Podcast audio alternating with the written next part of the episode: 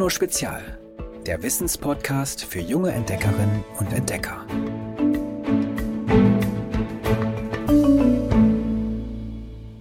Hallo ihr Lieben.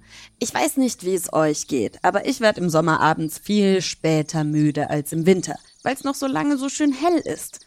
Das liegt in der Natur der Sache, denn der Schlaf-Wach-Rhythmus unseres Körpers hängt vor allem mit dem Tageslicht zusammen. Wenn es abends dunkel wird, schüttet unser Hirn verstärkt den Botenstoff Melatonin aus, der uns müde macht. Und gleichzeitig erzeugt es weniger vom Stresshormon Cortisol, das morgens ausgeschüttet wird und uns wach macht. Wir unterbrechen mal ganz kurz für Werbung. Ihr kennt ja den Deal. Ihr könnt den Podcast kostenlos hören und dafür gibt's ab und zu Werbung. Bis gleich. Die heutige Folge wird euch präsentiert von unserem Werbepartner Frosch für ein Zuhause zum Wohlfühlen. Bereits seit 1986 gibt es die Marke mit dem grünen Frosch. Seitdem setzt sich Frosch aktiv für den Klimaschutz ein und ist damit ein Ökopionier der ersten Stunden ob Wasch- oder Putzmittel, Frosch bietet seit jeher die ökologische Antwort und setzt dabei immer der Umwelt zuliebe auf einen ganzheitlich nachhaltigen Ansatz entlang der gesamten Wertschöpfungskette. Dunkelheit ist also wichtig für uns und nicht nur für uns, auch für viele Tierarten. Dazu später mehr. Aber es gibt da ein Problem, die sogenannte Lichtverschmutzung. Leuchtende Beispiele gibt es viele. Tokio und New York etwa oder Singapur, Chicago, Las Vegas und Hongkong. Aber auch Berlin, München, Köln, Hamburg, Frankfurt.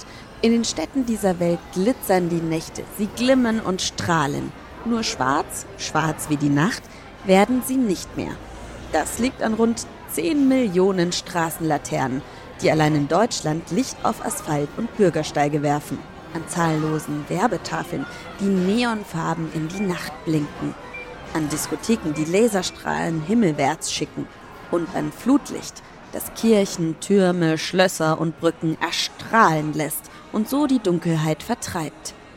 Eine Lichtglocke stülpt sich über dicht besiedelte Gebiete. Sie verharren im Dämmerzustand. Dunkler wird's nicht. Genau das ist Lichtverschmutzung. Würden wir alles Licht auf der Erde ausknipsen, wäre es trotzdem nicht stockdunkel. Denn Sterne, Planeten und besonders der Mond schaffen ein natürliches Licht. Das wird durch all unser künstliches Licht jedoch verschmutzt. In großen Metropolen wie New York in den USA oder Singapur in Südostasien ist es etwa 40 mal heller, als es der natürlich dunkle Nachthimmel wäre. In Europa können 60 Prozent der Einwohnerinnen und Einwohner von ihrem Wohnort aus die Milchstraße nicht mehr sehen. Dabei gelten die Gestirne seit jeher als natürlicher Kompass und sind die Grundlage, auf der einst Kalender entwickelt wurden. Doch seit dem 20. Jahrhundert knipsen immer mehr Menschen immer mehr Lichter an und blenden so das Firmament.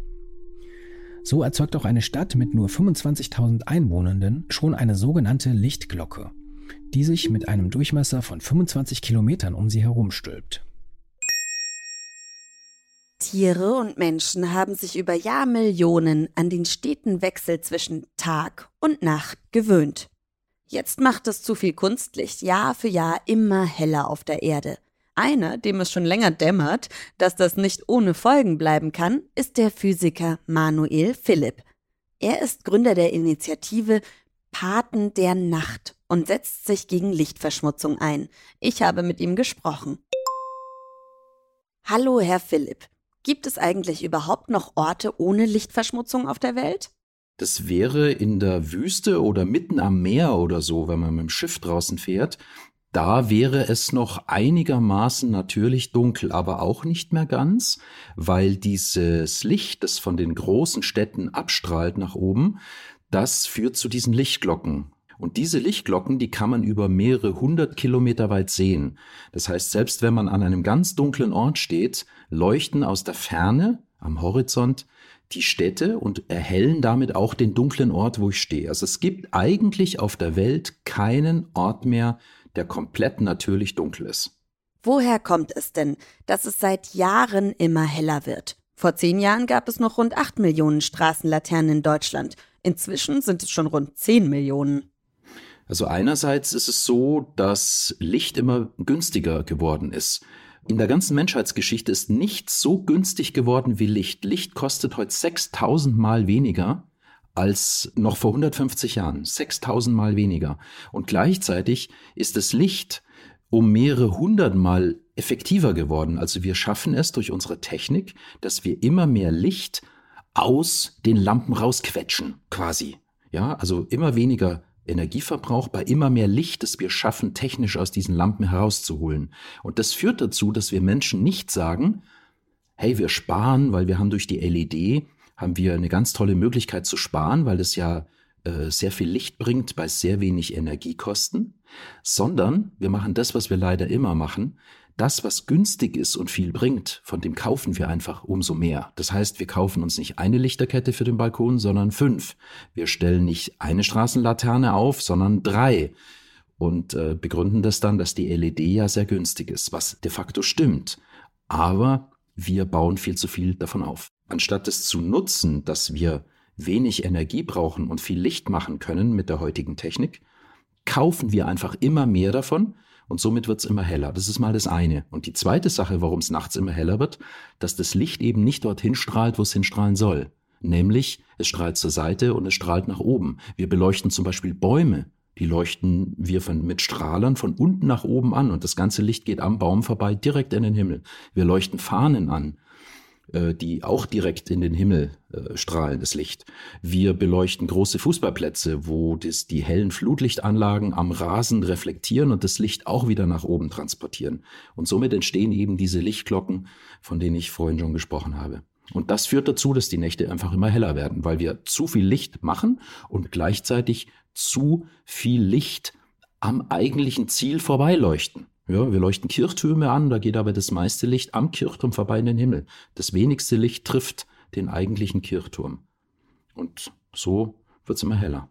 Welche Auswirkungen hat diese Helligkeit in der Nacht? Das ist eine sehr gute Frage. Nachts ist es deswegen schlimm, ähm, wenn es hell ist, weil alle Lebewesen auf diesem Planeten, die tagaktiv sind, sagt man, also die Lebewesen, die tagsüber ihr Leben leben und nachts schlafen, die nennt man ja tagaktive Lebewesen, die brauchen nachts die Dunkelheit, dass der Körper gesund bleibt. Nachts wird im Körper alles Mögliche repariert, was wir am Tag über so vielleicht an Schäden verursachen, weil wir nicht gesund genug essen oder weil wir uns zu wenig bewegen oder weil wir einfach alt werden. Und der Körper äh, tut sich nachts selbst reparieren. Und das kann er nur ausreichend gut machen, wenn es ausreichend dunkel ist. Wenn wir es jetzt immer heller machen, dann können wir schlecht schlafen. Und wenn wir über Jahre schlecht schlafen, dann werden wir krank, weil der Körper sich nicht mehr selbst reparieren kann. Und da gibt es natürlich noch die anderen Lebewesen, die schlafen tagsüber und die wollen dann nachts ihr Leben leben. Zum Beispiel Fledermäuse oder Zugvögel, die nachts ziehen oder Nachtfalter, die nachts unsere Blüten bestäuben. Und wenn wir denen das Licht machen, dann sind die so durcheinander von diesem Licht, dass sie eben nicht mehr das tun, was sie normalerweise tun würden. Die fliegen alle ums Licht rum und tun eben nicht mehr Blüten bestäuben zum Beispiel oder sich vermehren. Ja, weil die müssen ja auch irgendwie am Leben bleiben. Und wenn die sich nicht mehr vermehren oder wenn die nachts keine Blüten mehr bestäuben, ja, dann haben wir Menschen auch ein Problem, weil ohne diese Bestäuber ähm, gibt's halt kein Obst und kein Gemüse mehr. Und deswegen ist es, wenn wir nachts Licht machen, echt schlecht, weil diese Insekten, vor allen Dingen die Nachtfalter, von diesem Licht so angezogen werden, dass sie eben die ganze Nacht um dieses Licht rumfliegen und nicht mehr das machen, wozu sie eigentlich bestimmt sind, also welche Aufgabe sie eigentlich haben. Und das Schlimme daran ist, dass die nicht nur nachts um dieses Licht herumfliegen, sondern die sterben letztlich dann an dem Licht, weil sie kommen nicht mehr weg davon und fliegen so lange um das Licht rum, bis sie vor Erschöpfung äh, tot vom Himmel, also von der Lampe runterfallen, am Boden liegen und ja, dann sterben ganz, ganz, ganz, ganz viele Insekten durch das Licht. Also zusammengefasst, Licht ist deswegen schlecht nachts, weil die Natur es nicht vorgesehen hat. Ja, die Sonne verschwindet ja und des Nachts ist es dunkel. Und alle Lebewesen auf dem Planeten haben sich darauf eingestellt, dass es nachts dunkel wird. Und in unseren Körperzellen passiert nachts die Reparaturarbeit. Das heißt, alle, die nachts schlafen, sollten nachts dunkel haben, dass der Körper Ruhe findet, Da wird auch Melatonin ausgeschüttet. Das ist ein Dunkelhormon, sagt man, das dem Körper eben hilft, den Körper zu reparieren. Und all die Lebewesen, die nachts unterwegs sind, die also tagsüber schlafen, die stören wir mit dem Licht und die machen dann nicht mehr das, was sie eigentlich tun sollen oder sterben sogar alle. Und das ist das große Problem an dem Licht nachts. Es sind also vor allem Insekten, die durch das Licht sterben? Grundsätzlich sind äh, über die Hälfte aller Lebewesen nachtaktiv. Und die Mehrzahl der Insekten ist nachtaktiv. Und die Mehrzahl der Schmetterlinge ist nachtaktiv. Und das sind genau die Nachtfalter. Die bestäuben nachts eben Obst und, und Gemüsepflanzen und helfen damit, dass wir Menschen und alle anderen Tiere überhaupt leben können. Ähm, es kommen aber zu diesem zu diesen Nachtfaltern auch noch die Wildbienen dazu. Also die Wildbienen sind auch ganz wichtige Bestäuber. Auch davon sind sehr, sehr viele nachts unterwegs. Also während wir Menschen schlafen, machen die da draußen ihre Arbeit und wir kriegen davon gar nichts mit, weil wir eben schlafen. Und dann gibt's noch äh, eine Kategorie, die ich selbst erlebt habe, wo ich ganz überrascht war, dass das so ist, Hornissen. Ähm, wenn ich nachts draußen bin unterm Sternenhimmel, dann passiert immer wieder, dass ich ein Brummen im Sommer höre und denke mir, was ist denn das mitten in der Nacht um ein oder zwei Uhr? Und dann habe ich die Taschenlampe mal nach oben gehalten, um zu sehen, was da fliegt. Und dann sind es Hornissen gewesen, die die ganze Nacht geflogen sind. Und bis dahin dachte ich, dass Hornissen äh, auch schlafen nachts. Das stimmt aber nicht.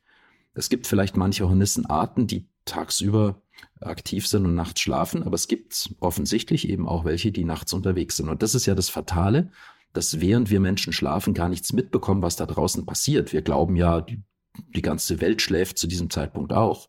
Aber genau, das tut sie eben nicht, sondern wir haben über die Hälfte aller Lebewesen, die nachts unterwegs sind. Und all die werden von dem Licht abgelenkt, irritiert oder sogar getötet.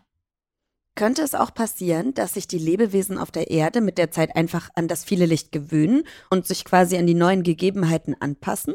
Das ist auch eine sehr gute Frage. Es gibt äh, Studien dazu, dass äh, es tatsächlich Insekten gibt oder auch Lebewesen gibt, sagen wir mal so, die sich gezwungenermaßen an die immer helleren Nächte anpassen. Und ich bin mir ganz sicher, dass die Evolution bestimmt vorsieht, dass diese Lebewesen sich alle an diese veränderten Bedingungen anpassen könnten. Aber das Wesentliche daran ist, dass die Geschwindigkeit, in der wir die Nächte heller gemacht haben, dass da die Natur einfach nicht hinterherkommt. Eine Umstellung der, der inneren Uhr, sagt man ja von solchen Lebewesen, die kann mehrere hundert, mehrere tausend, vielleicht sogar mehrere zehn oder hunderttausend Jahre betragen, bis eben die Evolution sich auf diese neuen Gegebenheiten, dass es nachts heller ist, angepasst hat. Wir Menschen haben aber innerhalb von 150 Jahren die Erde auf den Kopf gestellt. Vor 150 Jahren waren die Nächte stockdunkel. Das ist gerade 150 Jahre her. Und in diesen 150 Jahren haben wir die Nächte eben bis zu 40 Mal heller gemacht, als sie normalerweise wären.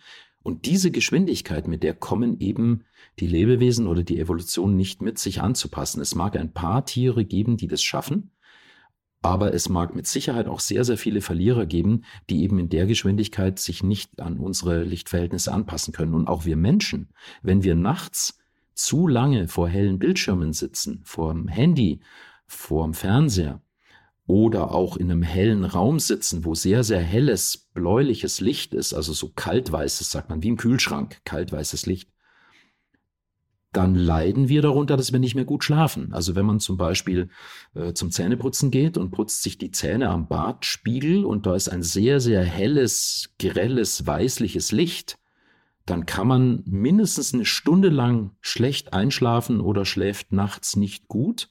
Und wenn ich nachts nicht gut schlafe, und das passiert jede Nacht, dann werde ich krank. Also ist auch hier die Frage, ob vielleicht die Evolution uns Menschen schafft anzupassen an das, aber eben nicht mit dieser Geschwindigkeit, mit der wir Licht in die Nacht auf dieser Welt gebracht haben. Also ganz wichtig ist für jeden, dass er versucht, sich abends vor dem Schlafengehen, mindestens eine Stunde vor dem Schlafengehen, keinem hellen Licht mehr auszusetzen. Nur schwächerem Licht und möglichst gelbem Licht. Und das gilt auch für draußen, für die Insekten. Wenn ich schon Licht machen muss, dann auf alle Fälle möglichst gelbes Licht machen, weil das am wenigsten dieses Problem ähm, stört, dass wir Menschen äh, schlecht schlafen, aber auch eben die Tiere draußen. Sehr spannend. Vielen Dank, Herr Philipp. Wir unterbrechen noch mal kurz für Werbung. Gleich geht's weiter. Wie gelingt Frosch das mit der Nachhaltigkeit? Indem zum Beispiel Rohstoffe, die in Rezepturen eingesetzt werden, pflanzlich basiert sind und zunehmend auf Wirkstoffe aus europäischem Anbau zurückgreifen. Die Flaschen bestehen aus 100% Altplastik, die je nach Plastikart zwischen 20% bis 100% die lokale Wertstoffquelle, den gelben Sack, die Tonne, nutzen und so hochwertig im Kreislauf gehalten werden.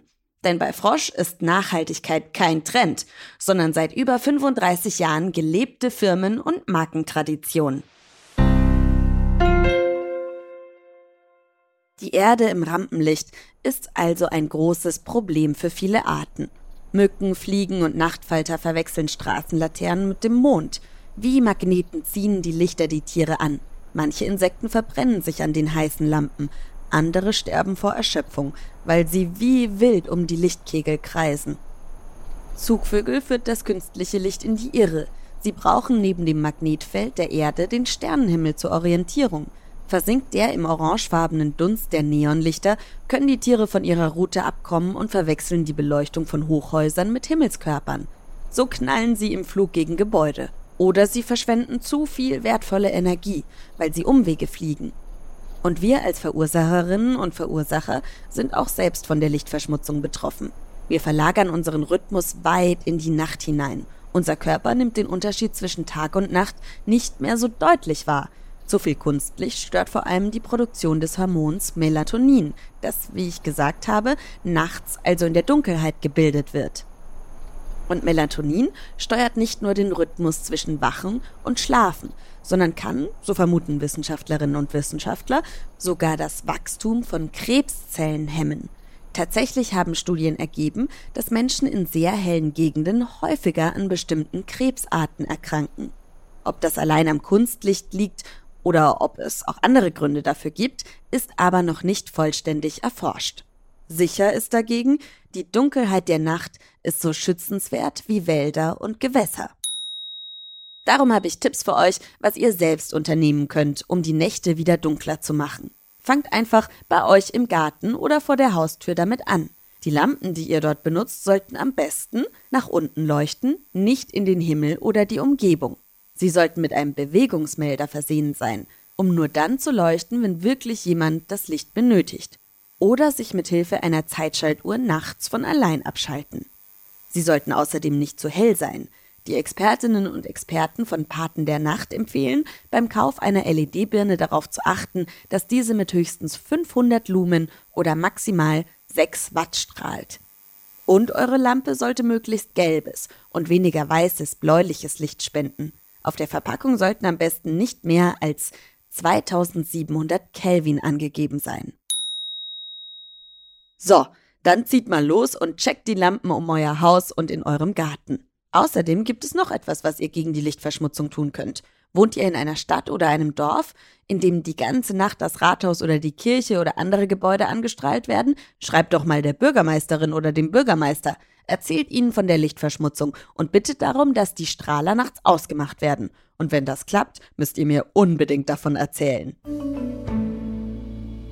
Gerade im Dunkeln kann man die schönsten Wunder der Natur erleben. Welche das sind, könnt ihr auf geolino.de sehen. Da haben wir einen kurzen Film zu leuchtenden Lebewesen für euch. Schaut mal rein. Dann kommen wir jetzt zum Witz der Woche. Hallo liebes Geolino-Team, hier ist Pauline aus Mannheim und ich bin zehn Jahre alt. Und mein Witz ist, was sagt die 0 zu 8? Geiler Gürtel. Schickt mir auch euren Lieblingswitz an 0160 3519 068. Danke nochmal an unseren Werbepartner Frosch. Jeder kann einen kleinen Beitrag leisten. Hashtag mein kleiner Beitrag. Hashtag Frosch vor Klimaschutz. Mehr Infos unter frosch.de, Facebook und Instagram. Damit ihr keine Folge verpasst, folgt am besten unserem Podcast in der Audio Now App und allen anderen Plattformen. Lasst eine Bewertung bei iTunes da und schaltet natürlich nächste Woche wieder ein. Ich freue mich auf euch. Tschüss!